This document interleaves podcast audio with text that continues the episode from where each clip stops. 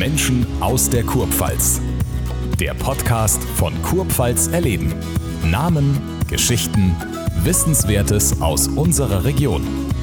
Mit Norbert Lang. Unser heutiger Studiogast hatte als Berufsbezeichnung lange einen Titel, den nur noch die älteren Fußballfans kennen, denn er galt lange Zeit als bester Vorstopper der Welt. Er wurde mit Deutschland Fußball-Europameister und er gewann die deutsche als auch die französische Meisterschaft. Herzlich willkommen, Karl-Heinz Förster. Servus. Hallo. Jetzt muss ich sagen, ein bisschen älter bist du als ich, aber ich habe dich als Junge auf dem Waldhof noch gesehen, wie du in der A-Jugend gespielt hast. Und damals ist mir schon aufgefallen, man hat der Typen Ehrgeiz, der geht ja keinem Zweikampf aus dem Weg, der geht total rein in die Dinge. Ist das der Karl-Heinz Förster, der er tatsächlich ist, nicht nur auf dem Sportplatz? Ja, ähm, also klar, wir reden jetzt über Fußball und Entwicklung. Ja. Äh, das stimmt, äh, was Sie sagen. Und ich glaube, das war auch wichtig im Laufe meiner Karriere. Das, äh, oder war gut, dass ich das beibehalten habe. Äh, ähm, also klar hat man früher noch direkt gegen den Mittelstürmer gespielt und ich habe meistens gegen die Besten spielen müssen. Ähm, da musste man hochkonzentriert sein. Äh, äh da konnte man nicht äh, auf den Platz gehen und sagen, ja, das wird heute schon gut und ich, ich bin ja eigentlich ein guter Spieler. Äh, für mich war immer wichtig, der darf keinen Zweikampf gewinnen, der darf kein Tor schießen. Also so, so ist man ins Spiel gegangen, was natürlich extrem schwierig war, auch teilweise äh, äh, in der Nationalmannschaft oder auch in der Bundesliga, die, diese Spieler immer komplett auszuschalten. Oft ist es gelungen, aber es gab auch Spieler, die gegen mich Tore geschossen haben. Aber es war rela relativ selten. Aber diese Grundeinstellung, die vermisse ich heutzutage ein bisschen. Ja, ja. Kommen wir vielleicht nachher nochmal zu sprechen. Der Bruder war ja auch sehr erfolgreich. Wie war denn eure Jugend gemeinsam in Schwarzach aufgewachsen? Äh, wie, wie, wie hat Fußballspielen angefangen? Ja, also Bernd ist zwei Jahre älter ja. als ich und wir haben in, in Schwarzach logischerweise da äh, äh mittrainiert in der Jugend. Da gab es aber damals nur eine C-Jugend und eine A-Jugend und wir haben natürlich dann schon logischerweise auch in der A-Jugend gespielt. Ja. Teilweise war ich sogar im Tor, habe ich als Torwart gespielt und dann äh, äh, mit, ähm, dann ging der Bernd zu Waldhof, hat er dann, hat ja auch einige Spiele dann noch in der ersten Mannschaft gemacht und und der Waldhof wollte mich dann auch holen, die haben es auch gemacht. Da wurde man zweimal abgeholt, mit dem Bus hat man in Mannheim trainiert und wieder, äh, dann wieder heim, am Wochenende gespielt. Und ich habe dann zusätzlich für mich noch trainiert und habe dann auch in dem jungen Alter schon mit unserer ersten Mannschaft in Schwarzach trainiert, die in der A-Klasse gespielt haben. Und äh, ähm, ja, und wenn man sich das heute überlegt, äh, was sich da entwickelt hat mit den Nachwuchsleistungszentren und welche Unterstützung wie oft die trainieren. Klar, die Möglichkeiten hatten wir früher nicht und, und da ging dann halt vieles auch über, über den Einsatz, über den Willen. Und ähm, ja, also ich war zumindest mal jemand, ich, ich, wollt, ich, ich wollte nicht verlieren. Ähm, das ist vielleicht manchmal gar nicht so gut, wenn man immer die Einstellung hat, aber, aber im, im Fußballsport, glaube ich, war das mit, kombiniert mit, mit auch äh, äh, Talent, war das extrem wichtig und im Nachhinein äh, habe ich dann auch den Sprung geschafft. Ich bin ja dann auch zum VfB nach Stuttgart noch. Die wollten mich unbedingt, ich wollte gar nicht weg am Anfang. Die haben mich ja da überredet. Dann kam der Meier Vorfelder noch und hin und her. Und okay, dann habe ich den Schritt gemacht. Dann wollte ich nach drei Monaten wieder, wieder heim, wieder zurück, weil ich war da bei Gasteltern. Also es war alles äh, ganz viel anders, als, als das heute ist. Aber es war eine wirklich schöne Zeit. Hm, du sprichst an die Jugendinternate, die es heute ja obligatorisch geben muss. Sonst bekommt man keine Lizenz. Bei euch war es ein bisschen anders. Jetzt stelle ich mir das Leben, obwohl ich nie in Schwarzach war, schon ein bisschen ländlicher vor. Das, was heute in den Jugendinternaten gemacht wird, hat man sich früher auf der Straße beigebracht. Bei dir genauso? Ja, auf dem Bolzplatz. Auf dem Bolzplatz, quasi. der Klassiker. Also man, ja, es war wirklich so, nach der Schule direkt heim, Mittagessen und nachmittags auf dem Bolzplatz und da warst du mal vier oder mal auch mal zehn. Also und dann hat man immer gespielt auf kleine Tore und, und man kam immer in die, in die Zweikämpfe rein. Äh, sagen wir, durch das, dass ich ein, ein, ein höheres Talent hatte, musste, war ich wichtig für hinten, war aber auch wichtig, ich habe nicht so viele Tore geschossen, aber zu dem Zeitpunkt habe ich ja auch die Tore noch geschossen, die Bälle vorgelegt. Und, und das war, für mich war das die, die Ausbildung schlechthin. Genau. Ähm, weil man war als Abwehrspieler mit allem konfrontiert. Zweikämpfe defensiv, Bälle gut nach vorne spielen, schnell erkennen, wo muss der Ball hin, Tore erzielen. Und, und so haben wir uns entwickelt dann über die Kreisauswahl, Moosbach, dann äh, äh, ähm, badischer Auswahl, Karlsruhe, weiß noch, Helmut Kafka war damals mein mhm. Verbandstrainer.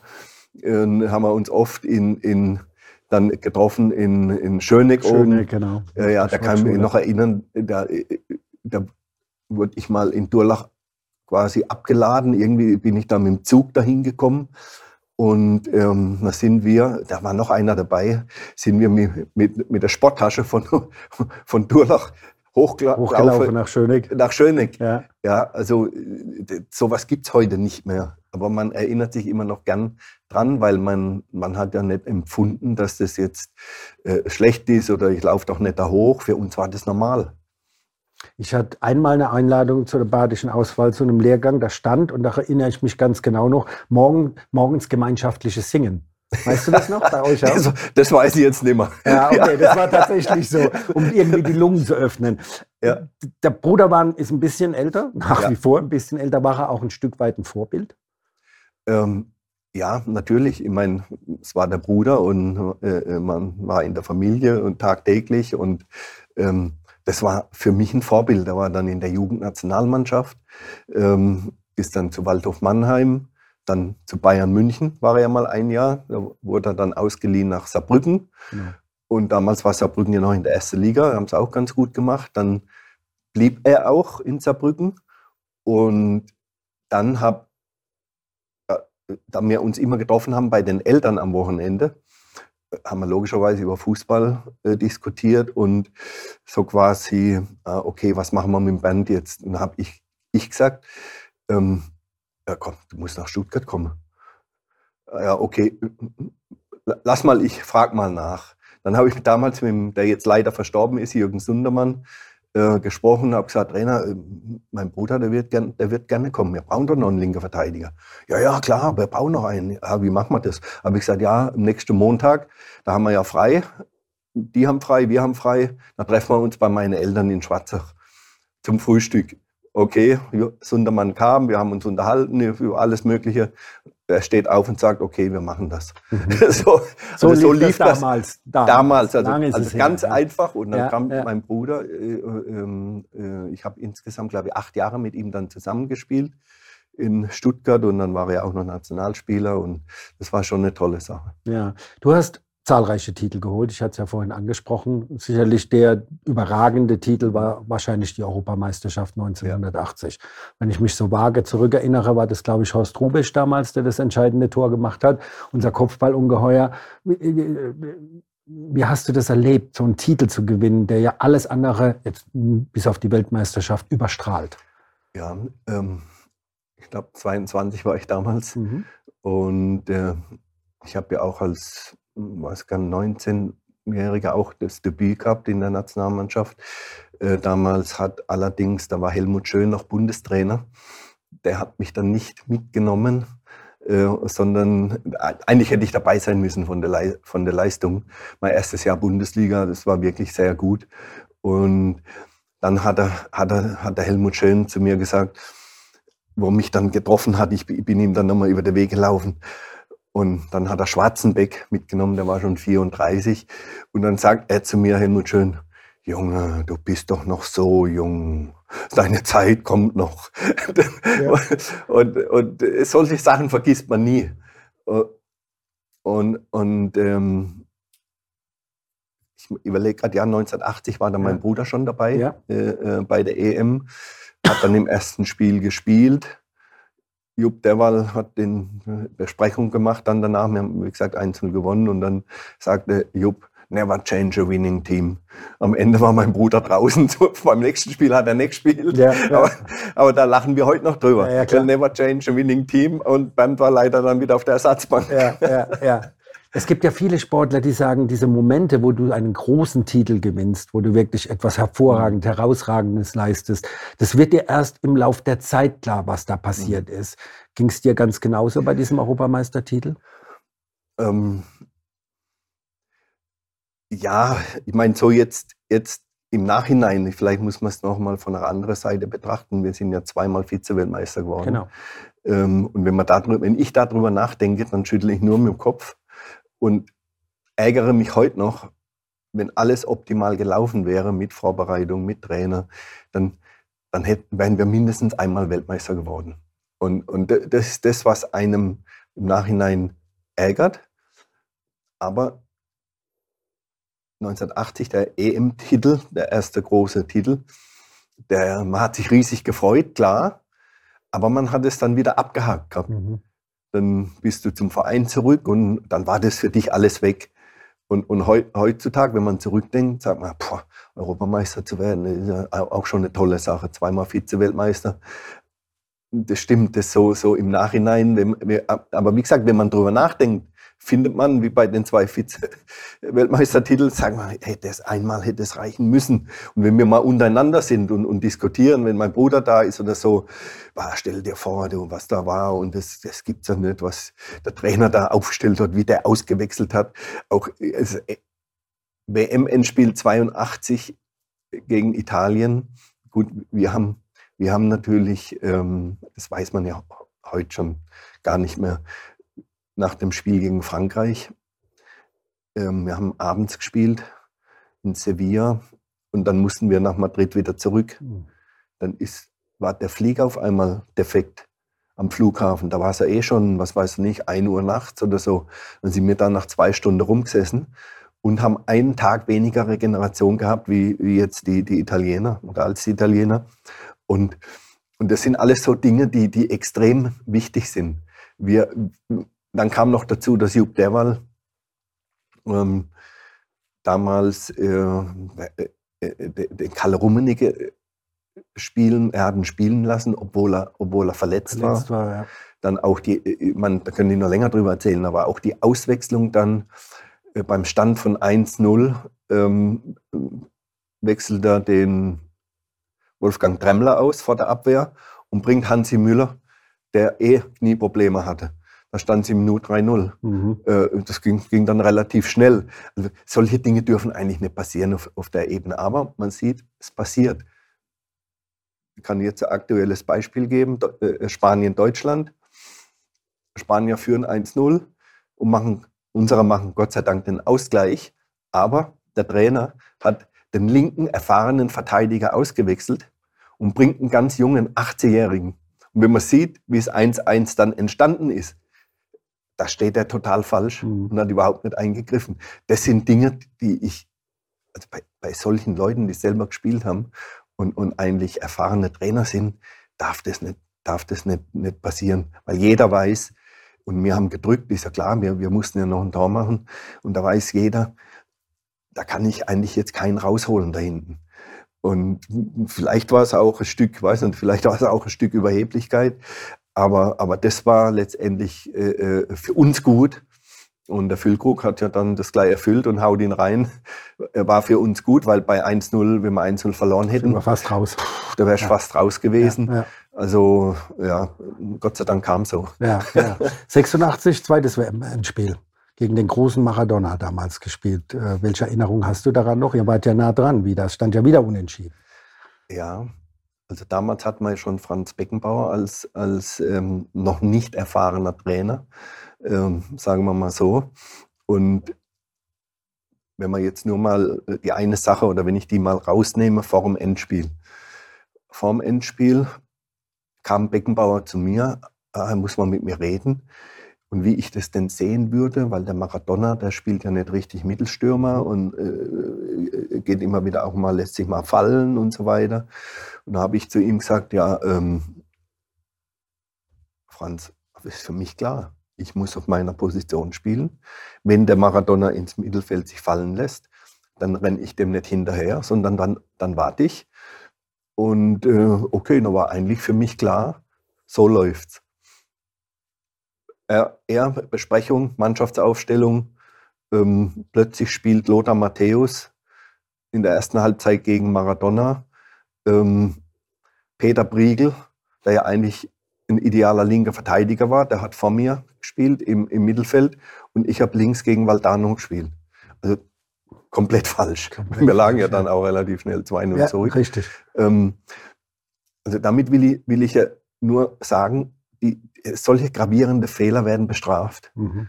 Und das sollte man vielleicht auch manchmal viel mehr auf den Spieler hören. Mhm. Ähm, und die Dinge vergisst, vergisst man nicht. Das kann sein. Man kann sich nicht alles merken, weil es war schon oder ist schon so lange her. Ja, ja. Und ähm, ja, und wenn man das so mal ein bisschen nachvollzieht, ich meine, in Mexiko auf, auf der Höhe, ähm, du hast immer im Laufe eines so großen Turniers hast du immer mal Höhen und einmal Tiefen.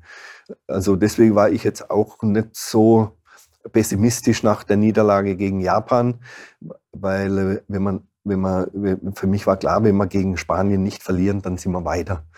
Ähm, aber das war, wie gesagt, ähm, das ist eben schade und man, man, man so, so ein Titel, das, da kommen wir ja, jetzt wieder dazu, ja. Äh, so im Nachhinein ärgert man sich da echt immer noch. Ja, logisch, logisch, nur, logisch. Nur, ja. Aber ich meine, man sollte das Positive sehen. Ein Europameistertitel gewinnt nicht jeder Fußballer. Du hast ja. ihn zumindest einmal geholt. Wenn, du jetzt, wenn wir jetzt wieder in der Rückschau sind, wer war denn der schwierigste Gegenspieler in deiner Karriere? Puh, äh, also es gab viele sehr gute. Und, und, und damals hat man ja dann noch mit zwei Vorstoppern gespielt und Libero. Und ich habe immer gegen den vermeintlich besseren gespielt, ob der jetzt mehr halb links, zentral, halb rechts war. Es war egal. Der Trainer hat gesagt, du spielst gegen den. Wir hatten ja in der Bundesliga schon, schon Top-Stürmer mit Rummenigge, mit Völler, äh, mit Klaus Allofs, nur mal um die, um die zu nennen. Äh, gegen die musste alle ich spielen. Der Klaus war ja, äh, Klaus Allofs zum Beispiel, Klaus Fischer, ja. gegen den, das war, der war echt ein Top-Mittelstürmer. Äh, der hat auch viel zu wenig gespielt bei, bei ja. der, bei der äh, äh WM 82. Und, und wenn man das so, ähm, ja, wenn man es jetzt international, ähm, da habe ich gegen ja, Rossi, Rossi spielen müssen. Der Rossi war ein reiner 82, ne? Ja, äh, ja. Goalgetter. Ja. Das, das, der, der, der hat ja dann auch 1-0 gemacht. Wir Freistoß für die Italiener. Und in der Regel steht dann immer einer vorm Ball. Da stand, stand keiner vorm Ball und der hat den ganz schnell ausgeführt. Ich habe zwar noch gegrätscht, aber der war mit dem Kopf vorne dran Tor. Mhm. ähm, und klar, Maradona war, klar. war, war äh, also der war, das war sein Höhepunkt. 86, ja, absolut. Sportlich gesehen, ja, absolut. leistungsmäßig ja, gesehen, ja, gegen den spielen zu müssen. Ich habe dann die zweite Halbzeit ja gegen ihn gespielt. Äh, der war auch überragend. Aber es hat noch, noch viele gute andere Zentrumstürmer gegeben, die wir heute vermissen. Ja. Irgendwann war die Karriere dann aber zu Ende. Und dann hast du dich versucht, im positiven Sinne versucht, als Manager, unter anderem beim VfB Stuttgart, auch hier beim SV Waldhof, bevor es dann in diese Spielerberatertätigkeit ging. Genau. Warum dieser, dieser Schritt da? Dem Fußball will man erhalten bleiben. Was ist denn nun schwieriger, als, als, als, als Manager einen Verein zu führen oder als Manager einzelne Spieler an der Hand zu haben? Ähm, also so im Nachhinein ist es, ist es schwieriger, ähm, so unvorbereitet beim Verein dieses Amt zu übernehmen.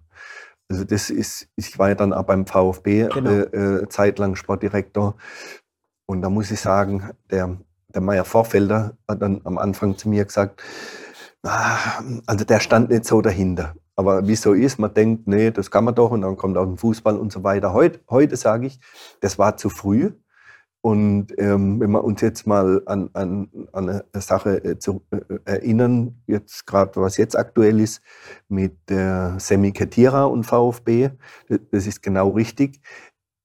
Das, man ist noch Lehrling. Mhm. In dem Moment. Man braucht, man braucht da eine Erfahrung, man braucht da Unterstützung. Damals ging es auch im Verein drunter und drüber, jeder gegen jeden. Also das war eigentlich schon vorprogrammiert, dass das schwierig wird. Ich bin ja dann äh, nach, nach einer gewissen Zeit zurückgetreten, habe gesagt, nee, ich mache nicht weiter. Ähm, und diese, diese angehenden Sportdirektoren oder, oder, oder auch Sportvorstände, das ist gut, wenn die äh, wenn sie sich schlau machen, wenn sie mit dabei sind, wenn sie ausgebildet werden, ähm, weil das ist wieder eine ganz andere Sache wie Fußball spielen. Ähm, und, und von daher äh, glaube ich, dass das mit Getira gut ist. Ähm, aber es bedarf auch nicht noch mehr Leute, die dann rummischen. Das äh, halte ich auch, auch nicht für gut. Aber wie gesagt, im Fußball passieren ja Dinge, wo man sagen, hey, das kann ja gar nicht sein. Und sie passieren immer wieder mal irgendwo, dass Entscheidungen getroffen werden. Aber gut, das gehört halt irgendwo zum, zum Geschäft. Aber man muss vorbereitet sein, wenn man, wenn man einen, einen Managerjob im Verein übernehmen soll oder übernimmt, oder dass man sich das wie eine Ausbildung, dass man sich mal das zwei, ein, zwei Jahre anschaut. Ähm, als Spieler, als Spieler, als Spieler ist es einfacher, weil da ko konnte ich damals sagen, auch wo es lang geht auf dem, auf dem Spielfeld. Ähm, als Spielerberater ähm, hat man es auch wesentlich leichter in dem Job. Und äh, da gibt es dann andere Dinge, klar, ich meine, mein, äh, logisch ist, in dem, wenn man, wenn, man, wenn man gute Spieler hat, verdient man auch viel Geld und da will auch jeder ran und da geht es nicht immer so ehrlich zu. Ähm, und das ist das, was mich halt auch, auch, auch in den letzten Jahren echt gestört hat und manchmal einem auch die Lust genommen hat, da weiterzumachen, weil, weil, weil wenn es dann, du kannst die Spieler nicht binden vertraglich, das ist ja das große Problem. Die, wenn du einen Vertrag machst mit dem Spieler, der kann jeden Tag kündigen. Also brauche ich auch keinen. Und du bist aber immer ausgeliefert, wenn du Spieler hast, die sich entwickeln, dass da eben andere Berater versuchen, die abzuwerben. Und vorher habe ich ja gesagt, die Spieler sind alle noch jung, die Eltern lassen sich da beeinflussen und, und, und ja, und dann, dann ist es halt so. Aber wie gesagt, ich will nicht klagen. Ich, ich habe eine gute Zeit gehabt. Habe jetzt noch, wie gesagt, zwei, zwei, drei junge Spieler und da könnte es durchaus einer auch mal schaffen in die Bundesliga. Das wollte ich jetzt gerade fragen. Du hast ja große Namen gehabt, nicht unter Vertrag, wie du gerade ja. sagst, sondern als Berater. Süle, aktuelles ja, Beispiel, ja. Timo Werner darunter gehabt. Ist das nicht oft wie auf dem türkischen Bazar, wenn man da handelt mit den Vereinen? Für ähm, den Spieler, im Interesse des Spielers. Ja, also Niklas Süle und Timo Werner haben sich ja schon in der Jugend enorm entwickelt. Also jeder hat dann schon auch das Talent gesehen und auch im Verein. Hoffenheim wollte natürlich Niklas Süle immer verlängern. Äh, das hat auch geklappt. Und da, sagen wir mal, da ist es eigentlich einfacher, wenn man jetzt einen Spieler hat, der vielleicht nicht übernommen wird oder der in der zweiten Mannschaft spielt und der aber denkt, er, er wäre schon Bundesligaspieler und, und, und er hat aber das Niveau noch nicht und dann äh, sagst du, geh doch mal dahin in die Regionalliga und so weiter. Das, ist viel schwieriger, als wenn du die guten Spieler hast. Ist zwar auch hart, du musst, musst halt manchmal auch hart sein oder stur als Berater, aber im Endeffekt war immer klar, der Verein Hoffenheim oder Stuttgart, die wollen den, denjenigen Spieler halten. Und die wissen auch, sie müssen mehr, mehr Geld bezahlen. Ähm, und die, die Entwicklung von, von, von Niklas war, war dann ja gut in Hoffenheim, ohne ins Detail zu gehen, aber die war, die war gut. Und dann war Chelsea interessiert und auch Bayern München. Und dann, äh, dann habe ich, hab ich zum Niklas ja auch gesagt, Niklas, du musst jetzt wissen, was du willst. Eins ist klar, ich fliege nicht nach England, handel mit denen rum und du willst eigentlich nicht dahin. Ah, okay, er schläft dann nochmal Nacht drüber und spricht da nochmal mit seinem Vater und nächsten Tag, nee, er will zu Bayern München. Okay, dann habe ich die Sache relativ klar. Bin ich halt nach München gefahren und ja, dann war es re relativ schnell, schnell äh, ähm, geregelt. Und äh, äh, bei Werner war es ja, da war es ja extrem wichtig, weil der war ja nach dem Abstieg VfB, war der ja auch ganz unten, da konnte er keinen Ball mehr stoppen.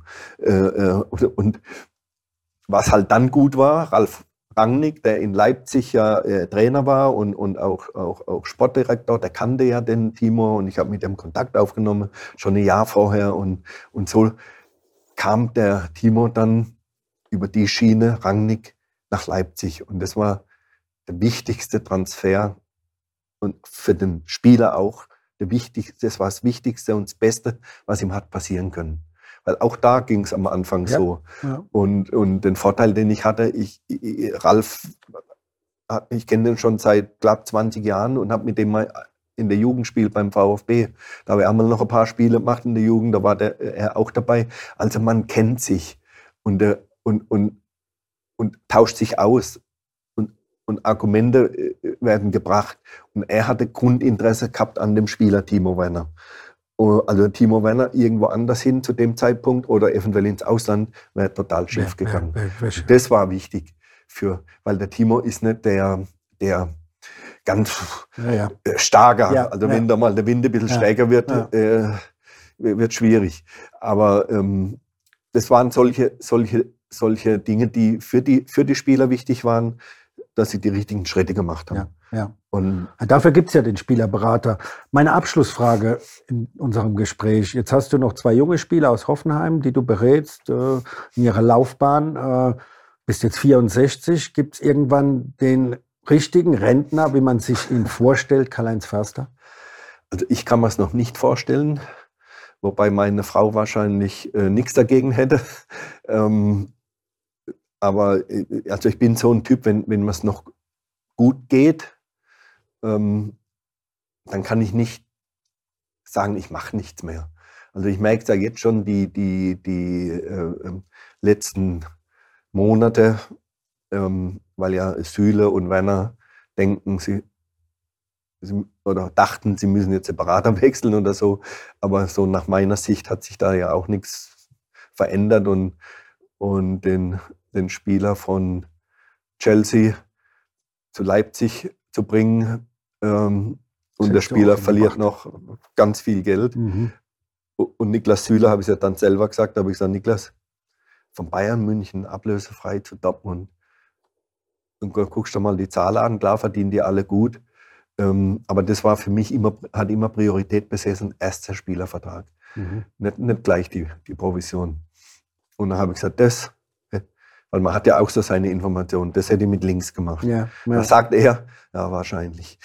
Ja, also, das ist ein Kompliment, ein großes Kompliment. Ja, das war ein Kompliment, aber das, ja. ist, ist, ist, ist dann, da kannst du nur mit dem Kopf schütteln, aber gut. Deswegen sage ich ja, sie sind noch junge Leute. Und äh, ähm, ja, und jetzt noch die, die Anschlussfrage war. Äh, wie lange noch? Bis zum Ach so, ja, genau, da waren wir schon kurz dran. Ja. Ähm, also ich sage mir, solange ich gesund bin, und, und noch Spaß habe daran, dann mache ich, dann mache ich das auch noch. Weil, weil wenn man jetzt zwei, drei Spieler hat, das ist ja nicht mehr der ganz große Aufwand. Aber ich besitze noch den Ehrgeiz, mindestens einen da oben reinzubringen. Äh, und man weiß dann genau auf gewisse Positionen, ähm, wenn du mal in der Bundesliga bist und, bringst äh, ständig deine Leistung, dann bist du auch mal schnell wieder in der Nationalmannschaft. Also das ist noch mein Ziel. Okay. Ähm, und da hoffe ich für die Jungs, äh, dass sie sich richtig gut anstrengen, ähm, weil, weil es ist einfach auch schön, wenn man Spieler von der Jugend raus betreut und die den Weg machen nach ganz oben. Weil das ist auch so eine Erfüllung, finde ich. Da, jetzt lassen wir mal das Geld ganz be, äh, beiseite. Äh, äh, man fühlt sich gut und man freut sich und man hat was Gutes gemacht und man spürt, ah, der Spieler ist ganz, äh, ganz glücklich. Äh, dann ist das eine tolle Sache. Und ich bin jetzt ein Mensch, der so, so ein Vertrauensmensch. Also ich muss auch mit keinem einen Vertrag machen. Wenn, wenn wir beide jetzt was besprechen und wir geben die Hand drauf, dann weiß ich das auch noch in 20 Jahren. Okay, das war so, genau. Und, und das geht ein bisschen verloren, so mhm. in dem Geschäft. Das ist eigentlich schade, weil, weil wenn man miteinander redet und, oder auch selbst wenn mal ein Problem aufkommt, kann man kann man ja auch miteinander sprechen. Ja, äh, ja. Also ja, aber das ist leider nicht so toll in dem, in dem Job. Dann wünsche ich auf jeden Fall die Gesundheit, weiterhin die Leidenschaft, junge Spieler nach oben zu bringen und darf mich ganz herzlich bedanken für den Besuch bei uns. Alles Gute für die Zukunft. Dankeschön. Danke auch. Förster. Danke. Dankeschön. Das war Menschen aus der Kurpfalz. Mehr zu sehen und zu hören gibt es auf der Heimat-App Kurpfalz erleben und unter kurpfalzerleben.de. Bis zum nächsten Mal.